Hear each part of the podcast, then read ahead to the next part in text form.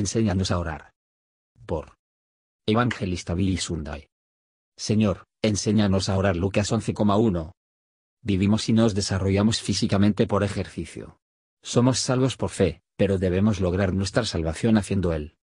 Cosas que Dios quiere. Cuanto más hagamos por Dios, más hará Dios a través de nosotros. La fe aumentará con la experiencia. Si eres un extraño para la oración, eres un extraño para la mayor fuente de poder de prueba conocida por los seres humanos. Si nos importara. Para nuestra vida física de la misma manera desinteresada que cuidamos nuestro espiritual, seríamos tan débiles físicamente como lo somos. Espiritualmente vas semana tras semana sin rezar. Quiero ser un gigante para Dios. Ni siquiera cantas, dejas él. Corazlo. Vas a una reunión de oración y no ofreces testimonio. Eres un extraño al gran privilegio que se ofrece a los seres humanos. Algunas de las mayores bendiciones que la gente disfruta provienen de la oración en una oración sincera. Piensas como el Señor lo dirige y te pierdes en él. Algunas personas dicen, de nada sirve rezar. El Señor lo sabe todo, de todos modos. Es verdad. Lo hace. Él no está limitado, como yo. Estoy limitado. Él lo sabe todo y lo ha sabido desde antes de que el mundo fuera. No conocemos a todos los que van a convertirlos en este avivamiento, pero eso no nos libera de nuestro deber. No lo sabemos, y debemos hacer el trabajo que Él tiene. Nos ordenó hacer. Otros dicen, pero no entiendo por lo que oro. Bueno, hay una causa para todo. Llega la causa y estará bien. Sí. Usted está enfermo y llama al médico, él no presta atención a la enfermedad, pero mira que la produjo. Si tienes un dolor de cabeza, no te frotes la frente. En Mateo está escrito, pide y te será dado, busca y encontrarás, llama. Y se te abrirá Mateo 7,7. Si tus oraciones no son respondidas, no estás bien con Dios. Si no tienes fe, si tu motivo es incorrecto, entonces tus oraciones serán en vano. Muchas veces cuando las personas rezan son egoístas. Son. Sin agarrar la palabra. Creo que cuando muchas esposas oran por la conversión de su esposo no es porque ella realmente desea la salvación de su alma, pero porque ella piensa que si él se convirtiera, las cosas serían más fáciles para ella personalmente. Ore por sus vecinos y por su propia familia. El pastor de una iglesia no reza por la congregación de otra denominación. No estoy diciendo nada en contra de las denominaciones. Yo creo en ellos. Yo creo que son de Dios. Las denominaciones representan diferentes temperamentos. Un hombre con emociones cálidas no sería un buen episcopal, pero... Él haría un cracker yak metodista. Oh, la maldición del egoísmo. La iglesia muere por religión, por religión pura. Y sin mancha. La religión pura y sin mancha es visitar a la viuda y al huérfano James 1,27 y hacer la voluntad de Dios. Sin pensar tanto en ti mismo. Te digo que mucha gente será engañada al día del juicio. Isaías dice que la mano de Dios no se acorta y su oído no es sordo. Isaías 59,1. No, su mano no está cortada para qué. No se puede guardar. Él ha provisto agencias por las cuales podemos ser salvos. Si él no había hecho provisión para su salvación, entonces él. El problema estaría con Dios, pero lo ha hecho, así que si te vas al infierno el problema estará contigo. En Ezequiel leemos que los hombres se han tomado ídolos en sus corazones, se han puesto piedras de tropiezo delante de sus rostros. Ezequiel 14,3. Dios no te va a escuchar si le pones ropa, dinero, orgullo de relación antes que Él. Sabes que hay pecado en tu vida. Muchas personas saben que hay pecado en sus vidas, pero le piden a Dios que los bendiga. Primero deberían arrodillarse. Y ora, Dios, sé propicio a mí, pecador Lucas 18,13. Algunas personas son demasiado mezquinas para que Dios las escuche. Dios no te escuchará si detienes tus oídos a los gritos de los pobres. Arrastra por aquí durante tres semanas y recauda una suma insignificante que un circo sacaría de la ciudad en dos horas. Cuando le dan cosas a los pobres, le arrancan los botones y la fina trenza.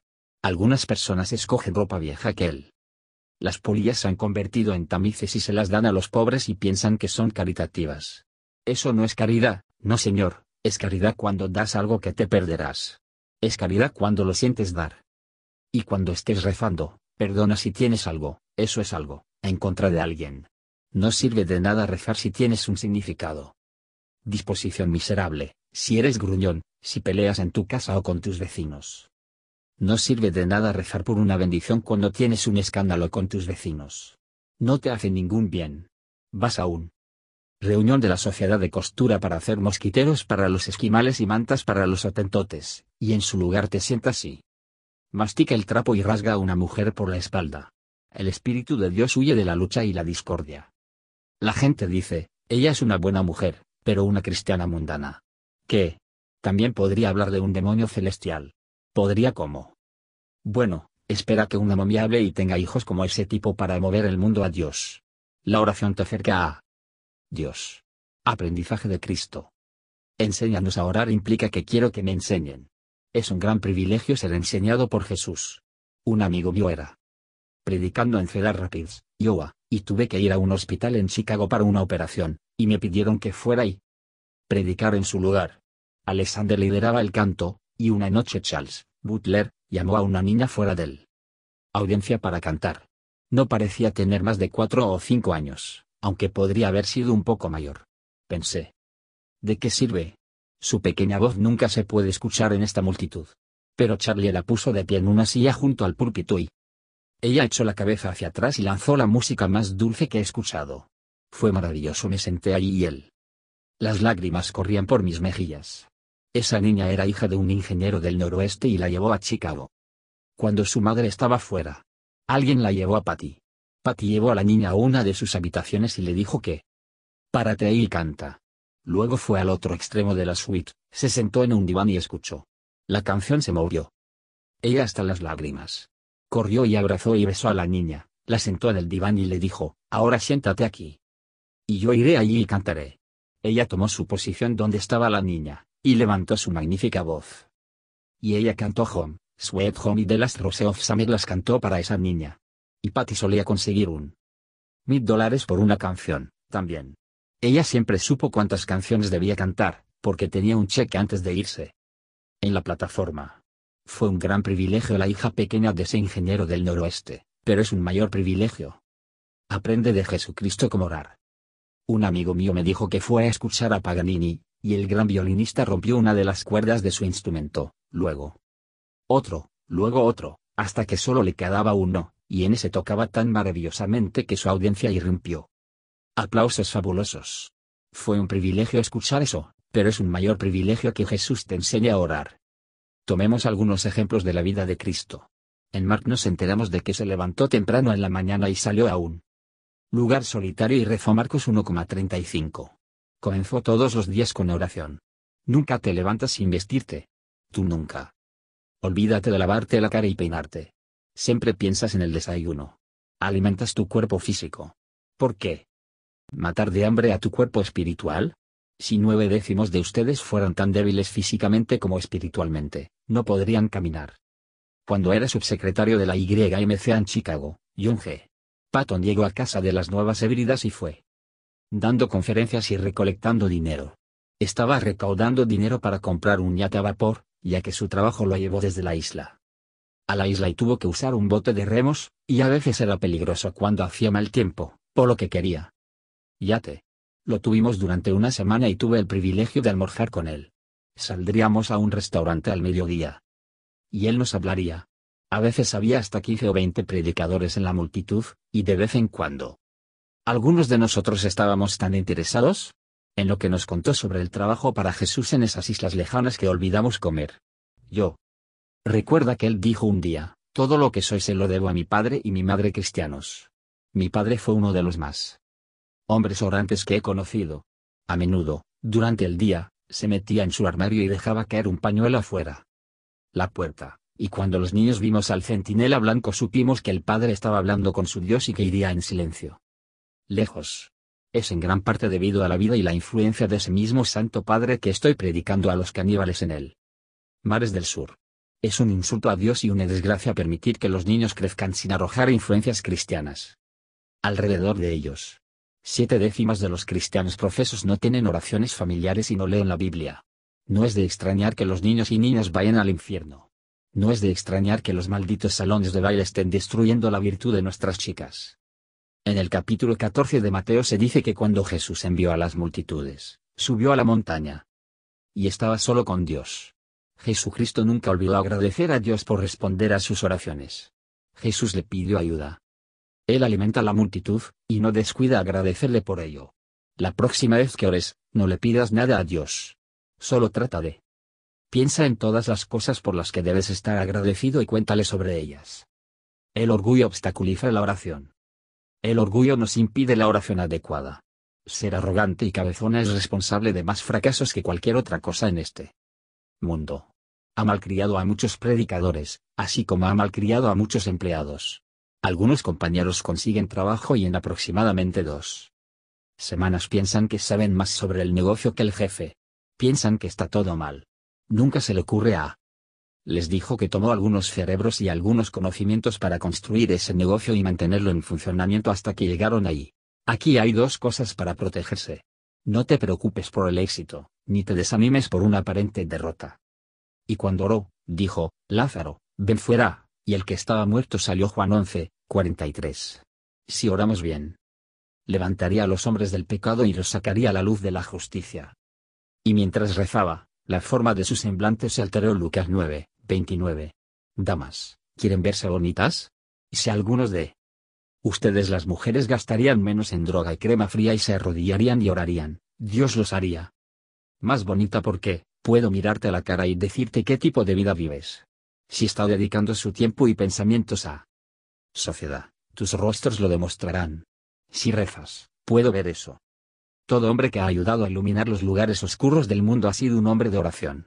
Nunca predico un sermón hasta. Lo empapé en oración. Nunca. Entonces nunca olvido agradecer a Dios por ayudarme cuando predico. No me importa si tú lee tus oraciones de un libro o si solo las dices, siempre que las digas en serio. Un hombre puede leer sus oraciones y ir al cielo, o él puede decir sus oraciones e irse al infierno. Tenemos que enfrentar condiciones. Cuando leo, encuentro que todos los los hombres santos que han hecho cosas desde Pentecostés hasta hoy, han sabido orar. Fue un golpe maestro del diablo. Cuando consiguió que la iglesia abandonara la oración. Una de las mayores farsas de hoy es la reunión de oración promedio. Rezando en secreto. Mateo dice, pero tú, cuando ores, entra en tu armario, y cuando hayas cerrado tu puerta, ora a tu Padre. Que está en secreto y tu Padre que ve en secreto te recompensará abiertamente. Mateo 6:6. Dos hombres vinieron al templo a rezar Lucas 18,10. El primero fue el fariseo. Era agradable y suave, y su actitud fue agradable y suave. Él oró, Dios, te agradezco que no soy como otros hombres, extorsionadores, injustos, adúlteroso. Incluso como este publicano, que es un recaudador de impuestos. Hay uno dos veces en la semana, doy diezmos de todo lo que poseo, y él salió. Me imagino, mucha gente sentada alrededor de la iglesia y diciendo, esa es mi idea de religión, eso es todo. No soy sensacionalista, no. ¿Quieres algo vulgar, sin jerga? ¿Por qué no usas un poco, amigo, para que algo te llegue? Y vendrá. Tan recto como dos y dos hacen cuatro. Los servicios prestados en direcciones opuestas no pueden cumplir con los mismos resultados. Si dos hombres estuvieran en la cima de un alto, construir y uno debería saltar y bajar la escalera de incendios que no podían esperar encontrarse con el mismo grado de la seguridad. El fariseo dijo, gracias a Dios, no soy como los demás hombres, y el publicano dijo, Dios, se propicio a mí, un pecador. El primer hombre fue a su casa igual que cuando salió de ella. Dios, se propicio a mí, un pecador. Ese hombre estaba justificado. Estoy justificado en mi fe en Jesucristo. Ya no soy un pecador. Estoy justificado como si nunca hubiera tenido. Pecó, por fe en el Hijo de Dios. Ese hombre bajó a su casa justificado. Orando en humildad. ¿Cuántas personas rezan en un sentido real? ¿Cuántas personas rezan con humildad y verdad? Algunos hombres rezan por la humildad cuando quieren orgullo. Muchos hombres se arrodillan y dicen, Padre nuestro, que estás en los cielos, santificado sea tu nombre. Ven a tu reino. Mateo 6, 9. Eso no es así, no quieren que venga el reino de Dios. No es así con la mitad de la gente. Que rezan te digo cuando rezas en el banco de la iglesia y dices eso, no cuenta un chasquido de mi dedo si no le vives. Oras, ven a tu reino, y luego sales y haces algo para evitar que ese reino venga. Ningún hombre puede bajar y rezar venga el reino, y llevar una carreta de cerveza hasta su puerta y poner cerveza en la caja de hielo. No. El hombre puede arrodillarse y rezar ven a tu reino, y mirar por el fondo de un vaso de cerveza. Dios no lo hará. Defiéndelo. Si quisieras que se hiciera la voluntad de Dios, harías la voluntad de Dios, incluso si se necesitara cada gota de sangre en tu cuerpo para hacerlo. Eso. Hágase tu voluntad en la tierra como en el cielo. Cuando dices esto en tu banco el domingo, no significa nada menos que vivas. Es el lunes dices ven a tu reino, y luego sal y haz lo mismo que evitará que el reino de Dios. Viniendo.